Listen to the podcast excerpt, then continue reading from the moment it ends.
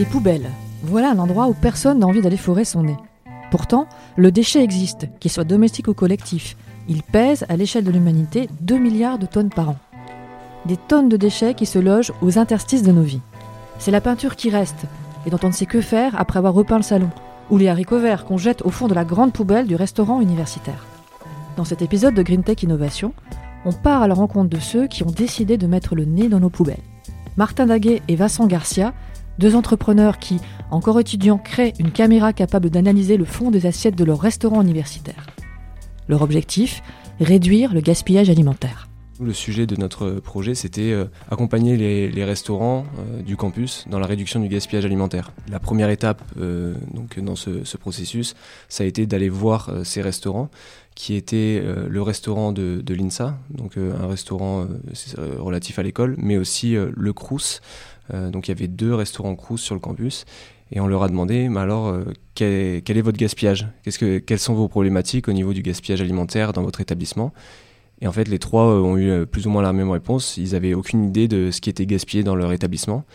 Et donc de notre côté, euh, c'était assez compliqué de, bah, de pouvoir mettre en place des actions ou même les aider parce qu'on n'avait aucune donnée là-dessus. Et donc la première étape pour aller travailler sur ces sujets de gaspillage alimentaire, euh, ça a été ben, de récolter de la donnée et comment on le faisait? Ben, On le faisait à la main comme faisait euh, l'ADEME auparavant, c'est-à-dire qu'on allait dans les établissements, on prenait des poubelles et on triait les assiettes une par une, donc on séparait euh, les légumes dans une poubelle, les féculents dans une autre, les viandes, etc.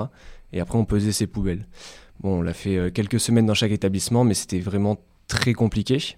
Et donc on s'est dit que on pouvait utiliser nos compétences d'ingénieur qu'on avait développées tout au long de notre cursus pour euh, bah, simplifier ce, processus. Et donc, ce qu'on a fait, c'est qu'on a développé une première version de notre produit qui est une caméra qu'on place au niveau du convoyeur, donc le tapis roulant où les personnes déposent leur plateau à la fin du repas. Et ensuite, cette caméra, elle va euh, scanner tous les plateaux. Donc au début, c'était pas basé sur l'intelligence artificielle, on le faisait visuellement. Mais après, très rapidement, on a commencé à développer un premier modèle d'intelligence artificielle qui reconnaissait les aliments dans les assiettes, les identifier. Donc on allait savoir ce que c'était, mais vraiment précisément, c'est-à-dire qu'on peut savoir si c'est des haricots verts, de la viande, etc. Et derrière, on avait toutes ces données qui se mettaient sur un tableau de bord pour euh, les clients. Et donc on a présenté des premiers résultats qui étaient pas forcément euh, à 100% exact, même pas du tout à 100% exact, mais qui donnait des premières indications euh, aux clients, donc euh, l'INSA, le CRUS, pour la mise en place d'actions. Ils, savaient si s'ils avaient plutôt des problématiques sur telle ou telle typologie d'aliments, c'était des assiettes qui étaient encore remplies, s'il en restait un petit peu, c'était plus des problèmes de quantité. Et donc, lorsqu'on a présenté le projet à la fin de, ces six mois, on ne savait pas du tout si on allait se lancer sur, sur une, une start-up, sur une création d'entreprise. Et en fait, euh, on avait invité donc les personnes qui avaient participé au projet, euh, notamment les personnes du Crous, qui sont venues et qui nous ont dit ben, si euh, vous lancez cette start-up, nous on est prêt à financer le développement de votre outil vers quelque chose de beaucoup plus pertinent et beaucoup plus performant pour qu'après on puisse équiper nos restaurants de cet outil. Et bon, on s'est dit, c'était en fait c'était notre première commande client, et donc on s'est dit, c'est vraiment intéressant de, de, lancer cette start-up. Et donc un mois plus tard, on, on crée la société Kikléo. Comprendre ce que l'on jette pour pouvoir jeter moins. Kikléo est donc né d'un besoin, celui d'un acteur public de comprendre le gaspillage alimentaire entre ses murs. En France, chaque personne jette 85 kg de nourriture par an en moyenne. Du côté du Crous de Lyon, Anne Baume et Peggy Gaillard, en charge de la restauration, ont accueilli avec grand intérêt le projet étudiant innovant dédié à la lutte contre le gaspillage alimentaire. La restauration euh, collective est une activité extrêmement déficitaire, enfin par nature déficitaire parce que c'est une, action sociale. Euh, donc, euh, pour continuer à mettre de la qualité dans l'assiette et ne pas enlever de la quantité pour les gens qui le souhaitent, la, solution, la, marge de gain, elle est dans la maîtrise de notre gaspillage. Donc en fait, tout établissement public qui se respecte, et, forcément s'il n'a pas déjà réfléchi à cette problématique, est, en train de se poser la question et cherchent des aides pour y réfléchir. Ouais, en fait, au, démarrage, on les a vraiment aidés à se lancer, en fait, au départ. Ils avaient vraiment qu'un un, sa démarche de projet et ils sont servis, entre guillemets, du cieux pour pouvoir euh, ajuster leur analyse, ajuster leur matériel. Et de manière, quand ils sont revenus vers nous euh, quelques temps après, leur matériel était plus, plus sophistiqué, je veux dire, et il était beaucoup plus précis qu'au démarrage, en fait. Et là, on leur a donné, on leur a fait une aide financière parce qu'en contrepartie, ils nous apportaient aussi une, une analyse et un regard différent sur la manière dont on abordait le gaspillage alimentaire. Et du coup, on les a, on a cofinancé leur partie recherche et développement dans le cadre de notre projet d'établissement qui euh, a une vocation quand même à encourager les démarches visant l'innovation, euh, notamment euh, sur les sujets de transition écologique ou de gaspillage alimentaire. C'est donc un partenariat d'innovation qui s'est noué entre le Crous de Lyon et l'équipe naissante de Clicléo, permettant à Vincent Garcia et Martin Daguet de développer une caméra, petit concentré d'innovation. Cette caméra, en fait, c'est une innovation notamment de process parce que c'est quelque chose qui était fait de façon archaïque et manuelle auparavant. Donc, comme je le disais, on prenait les poubelles et on triait euh, les assiettes une par une à la main. Et donc, nous, on a vraiment digitalisé ce process avec une caméra 3D qui va sur chaque plateau repérer la typologie d'aliments, c'est-à-dire qu'on va avoir, on va extraire les haricots verts, on va extraire les steaks, etc. Et avec notre technologie de volume, on va connaître la quantité de chaque aliment qui est gaspillé. Derrière, toutes ces données, on va les agréger et les mettre en place sur une plateforme client pour le chef de restaurant, le directeur d'établissement, où il va pouvoir connaître son gaspillage de façon euh, quantitative, mais aussi de façon qualitative, c'est-à-dire qu'on va, savoir les pertes économiques que cela engendre, ce gaspillage, mais aussi l'impact environnemental du gaspillage alimentaire. Et derrière, on va proposer, en fonction des différentes données qu'on a analysées, des actions pour pouvoir réduire ce gaspillage. Donc ça peut être euh, retravailler les portions, retravailler les quantités produites, retravailler certaines recettes, mais aussi on joue beaucoup sur la communication et la sensibilisation pour avoir un réel impact sur les consommateurs, mais aussi en amont à la production sur les opérateurs qui produisent chaque jour les repas qui vont nourrir des, milliers de personnes qui mangent dans le restaurant. Les résultats de leur étude euh, amènent euh, au fait qu'il y a un algorithme euh, qui permet de voir euh, si, par exemple, à un moment, ça permet de se poser la question, bah, tel jour au menu, il y a eu telle chose, il y a eu beaucoup de restes de ce légume-là.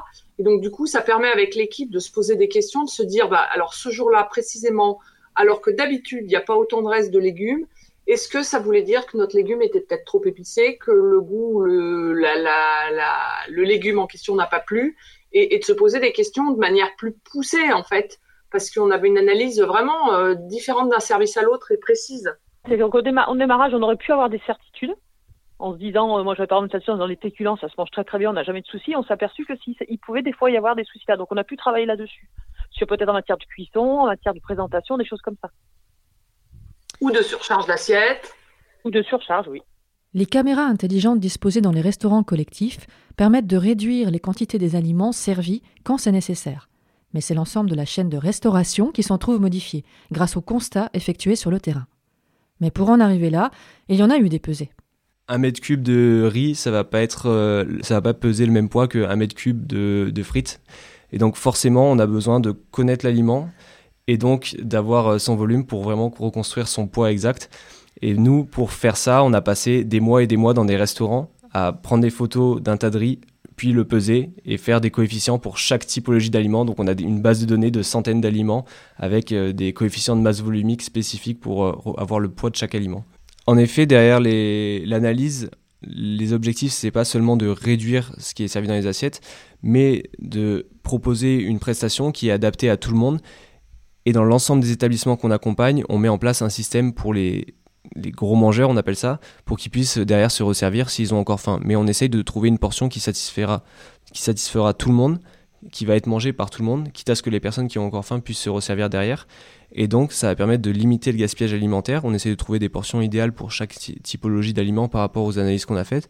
Lorsqu'on a développé euh, notre solution, on réfléchissait pas forcément à un brevet, mais on s'est rendu compte que la technologie qu'on avait développée était assez innovante pour pouvoir déposer un brevet, notamment le processus. Et le brevet est spécifiquement relatif à l'extraction du volume des aliments, c'est-à-dire que notre technologie va être d'extraire chaque aliment de l'assiette en reconstruisant le fond de l'assiette sans l'avoir vu pour pouvoir obtenir le volume de chaque aliment. C'est-à-dire que on peut avoir euh, si on n'identifie que la partie en deux dimensions, on peut avoir euh, du riz euh, qui recouvre toute l'assiette, mais en fait on a une épaisseur qui est très faible et donc on a très peu d'aliments. Nos concurrents sont sur une, solution 2D et donc ça leur permet pas d'avoir des données qui sont vraiment précises. Nous on va vraiment connaître l'épaisseur de chaque aliment dans l'assiette et dans les plateaux, ce qui nous permet d'avoir une finesse de reconstitution du volume et donc une finesse dans l'analyse des données. Trouver la bonne formule, avec des expérimentations en restaurant et en entraînant des modèles d'intelligence artificielle, C'est ce qui a fait le succès de Kikléo, qui installe aujourd'hui ses caméras dans les restaurants de 40 lycées dans la région Auvergne-Rhône-Alpes, mais aussi dans ceux des hôpitaux de Paris, ou encore des bases militaires de l'Hexagone. Une innovation qui permet de réduire les déchets en amont. Mais pour ceux que l'on produit inévitablement, quelle est la solution? Un déchet qu'on a tous eu un jour entre les mains sans trop savoir quoi en faire, nos fonds de pots de peinture qui finissent dans les déchetteries avant d'être incinérés. En créant Circouleur, Mylis Gros, chimiste de formation, a eu l'idée de mélanger tous les fonds de peau jusqu'à obtenir quelque chose. Alors, d'où est-ce que ça vient? À la base, c'est euh, quand je me suis rendu compte que les restes de peau de peinture, ce qui reste à la fin du chantier quand on a fini de peindre son mur, eh ben en fait, il n'avait aucune solution de recyclage en France. Je me suis dit, bah là, il faut en créer une. Et donc, euh, bah, l'innovation, c'est ça en fait, c'est euh, de trouver un process pour que, à partir de ces euh, fonds de peau qui sont un peu disparates, arriver à une peinture qui soit qualitative et qui soit conforme en fait à, la demande en peinture neuve sur le marché. Alors les distributeurs de peinture, au départ, ils nous... alors quand je suis allée les voir au tout début, en mode c'est une étude de marché, j'ai cette idée, qu'est-ce que vous en pensez? Ils étaient enthousiasme mais dubitatif, un peu du mode dans le mode ok c'est vraiment une, bonne idée, c'est vraiment un problème cette, euh, ces déchets de peinture. D'ailleurs nous on en a plein chaque année si vous voulez les prendre, euh, voilà.